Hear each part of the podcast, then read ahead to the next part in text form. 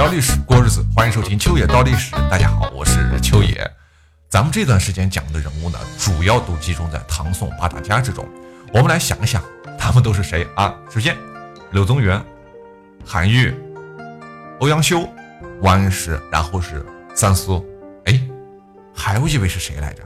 差迷了吧？其实最后一位的名字叫做曾巩，但是他好像和其他的七位还不太一样。怎么的？他一点存在感都没有，是吧？哎，您回忆一下中学的课本啊，韩愈的咱们至少背过他的诗说的一部分，叫做什么？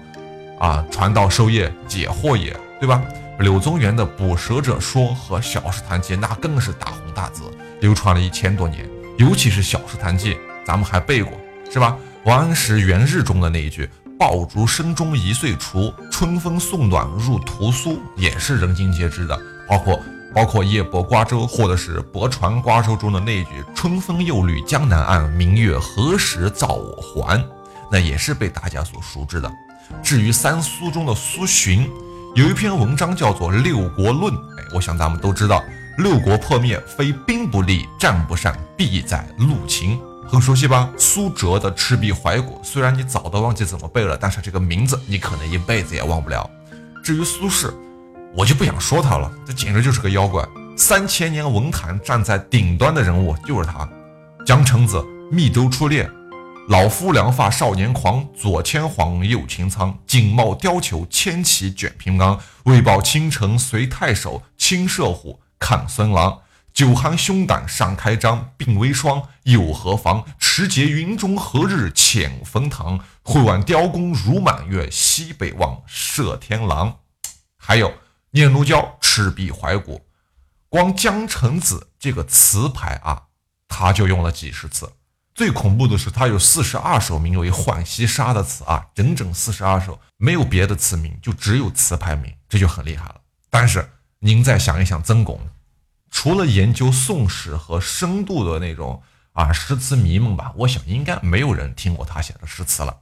其实不光是咱们了，古人的想法跟咱们是一样的，还是宋代有一个文人叫做彭渊才。他有一次在跟朋友的聚会中啊，就感慨到说：“我平生一恨是什么？是食鱼多骨；二恨金桔太酸；三恨纯菜性冷；第四恨是海棠无香；第五恨就是曾子固不能作诗。曾子固啊，就是曾巩。所以您瞧瞧，曾巩不会写诗这件事儿啊，已经跟什么食鱼刺啊、酸橘子呀、冷纯菜呀、无香的海棠等等是一个程度了。”曾巩的学生，他叫秦少游，那更是最毒啊！他有这么个说法：是人才各有分限，杜子美诗冠古今，而无韵者诗不可多。曾子固以闻名天下，而有韵者不公，此未易一力推之也。这里就是无韵啊，无不是不怀孕的意思啊，无韵指的就是文。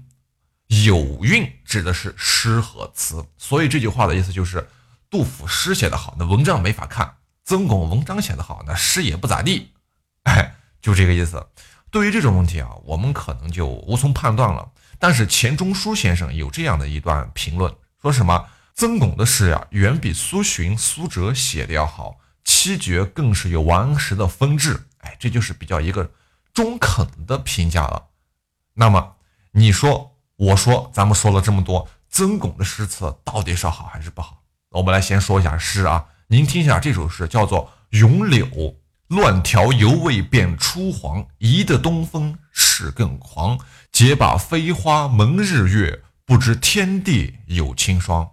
这首七绝诗啊，在读前两句的时候，那您感觉就是在说柳树随风飞舞的美景，是吧？但是，一往下读，你就发现。它有深意了，它借着柳条随东风飞舞啊，还不是柳条，是柳絮东风飞舞的这个啊意境来讽刺官场上那些趋炎附势的小人。哎，柳絮狂妄到连天地都敢遮蔽，但却忘了每天的早晚都会打霜，你飞得再高也会落下来。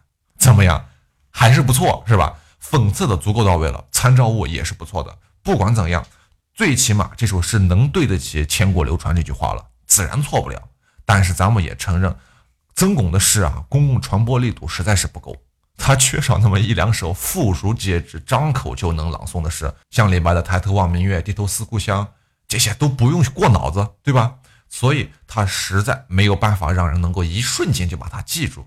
再说说他的词儿啊，哎呀，他的词就不说了吧，这个词实在是一般啊。咱们能够查到的唯一一首，可能就是那个叫做《赏南枝》，哎，暮冬天地碧这首词了。如果您还能查到一些别的，一定要记得在评论区告诉我，因为太难得了啊。咱们把这首《赏南枝》朗读一遍，您来感受一下意境。暮冬天地碧，正柔木动辄，瑞雪飘飞，对景现南山。岭梅路几点清雅容姿，丹染萼玉缀之。又岂是抑扬有思，大抵是画工独许，实战却先识。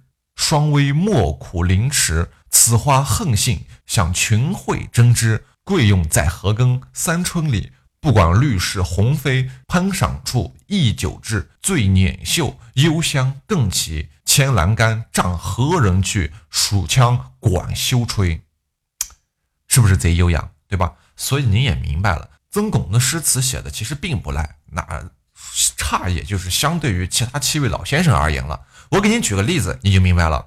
这几年啊，说相声最红的一对岳云鹏和孙越，哎，您都知道孙越是个大胖子。大家都开玩笑，他是二百六十斤，对吧？上飞机得买俩票，就那位置，胖吧？但是我们都成功的忽略了岳云鹏其实也是一个胖子，所以说只能说是相对于更胖的来说，岳云鹏显得没有那么胖了，对吧？曾巩的诗词就是这样，不是不行，他相比起当时那几个大佬，可能显得稍微要瘦一点，仅此而已。所以说看曾巩还得看文章，哎。文章到底怎么样呢？我脑子好像也没有啥和他文章有关的标题啊。其实我以前也这样想。李敖先生曾经有一段评论中国文学的话啊：中国人评判文章缺乏一种像样的标尺。行家论唐宋八大家都说韩愈文章是如崇山大海，柳宗元文章如幽燕怪鹤，欧阳修文章如山丘平原。苏轼文章如长江大河，王安石文章如断岸千尺，曾巩文章如波泽春长，哎，等等等等，这些说辞是玄之又玄。除了我们知道水到流处，大山一堆之外，实在摸不清文章到底好在哪儿，好的标准是什么，是吧？什么崇山大海、长江大河的，这些都好理解，对吧？波泽春长是个什么鬼？哎，啥叫春天来了，海水要涨潮？这种感觉什么感觉？反正我以前是没闹明白啊。直到这几年，我看的多了，见得广了，才略微对这个“波泽春长”这个词儿有了一点点的感觉。曾巩的文风啊，历代大家的评论其实都离不开几个关键词：一个质朴，一个雅淡，一个中平，一个冲和，一个少文。所以从这几个词就能看出，他的风格突出一个字儿，是一个素字。素雅，没有任何华丽的辞藻，干干净净，从不故作大言。典故之类的玩意儿啊，那更是能避则避，比大白话可能还要精炼一点。这就导致一个问题，是吗？没有爆点，它不像那种典型的网文啊，它没有一个做网红的潜质。但是也很好啊。如果说把唐宋八大家比作是八个高高在上的神明啊，那么曾巩就是那个最接近人的神。是吧？他离你很近很近。欧阳修和苏轼那样的家伙是怪物，对吧？满脑子的神仙对话，我们平常人是根本搞不懂他们到底想说些什么，想研究些什么，我们学不来。但是只有曾巩的文章是可以拿来给我们细细揣摩的，我们能学，并且可以学以致用，这个就比什么都重要，是吧？所以这个时候你再去看李敖的那句话，什么长江大河、崇山大海之类的，就很形象了。我们看得见，但是摸不着，只能远眺而已。只有曾巩，波泽春涨。当海面涨潮的时候，我们看得见，伸手也能摸得着。那么，既然说了摸得着，咱们就先来看一看曾巩的一生究竟做了哪些有意思的事儿啊。曾巩这个人，字子固，出生在江西的南丰，所以我们大家也称呼他为南丰先生。哎，家庭出身是。不算特别好，但是也非常棒了。虽然不像河东柳氏那样是巨贵，但是其实算得上是名门了。而且家中世代为官，爷爷曾志尧曾经做过尚书户部的郎中，哎，父亲曾义战更是做过太常的博士，官阶虽然不高，但是都是身处要职。曾巩小的时候呢，和唐宋八大家中其他的七位一样，天资聪颖，记忆力过人，而且他在十二岁的时候就尝试过去写六论。啥叫六论呢？六论其实就是宋代考试科目中的六道议论题，哎，也算是给自己弄了一个模拟考试，而且效果非常不错。但是他的运气不好，直到三十九岁那一年，欧阳修当了主考官，他才考中了进士。所以。也看得出来哈，少年成名未必是件太好的事儿。好，曾巩十四岁那年，父亲到泰州的如皋县去做县令。那个时候的如皋啊，学风比较纯正，而且什么胡元呐、什么王维熙啊、王晏啊、王俊义啊等等那些名声大噪的人物，几个大学者都在那个地方。所以父亲灵机一动，哎，就把曾巩给接来了，让他跟着这几个叔叔好好学习几年，哎，好生学习。老师教的好，曾巩一下子就在当地就出名了。四年之后，十八岁的曾巩跟着父亲来到了京城，再一次用文章结识了王安石。哎，两个人成为了一生的挚友，而且在政治上呢更是互帮互助。啊，然后没多久，曾巩又在父亲的帮助下进入了太学，开始上学了。那个时候正好是欧阳修在太学任教。于是机缘巧合之下，曾巩就这样拜了欧阳修为师，之后也得到了范仲淹啊、杜衍啊等人的青睐。这几个当时的大文人啊，和曾巩这个刚刚二十岁的小孩子、小屁孩啊，都有书信往来。未来的很多年都是这样。按道理讲，这样的条件再加上父亲在朝中的庇护啊，曾巩他应该很快就能走得上人生巅峰了。但是咱们也讲了，三十九岁才入朝为官，那么这十多年中到发生了什么事呢？嗨，秋野名人堂，感谢您的收听，咱们下期不见不散。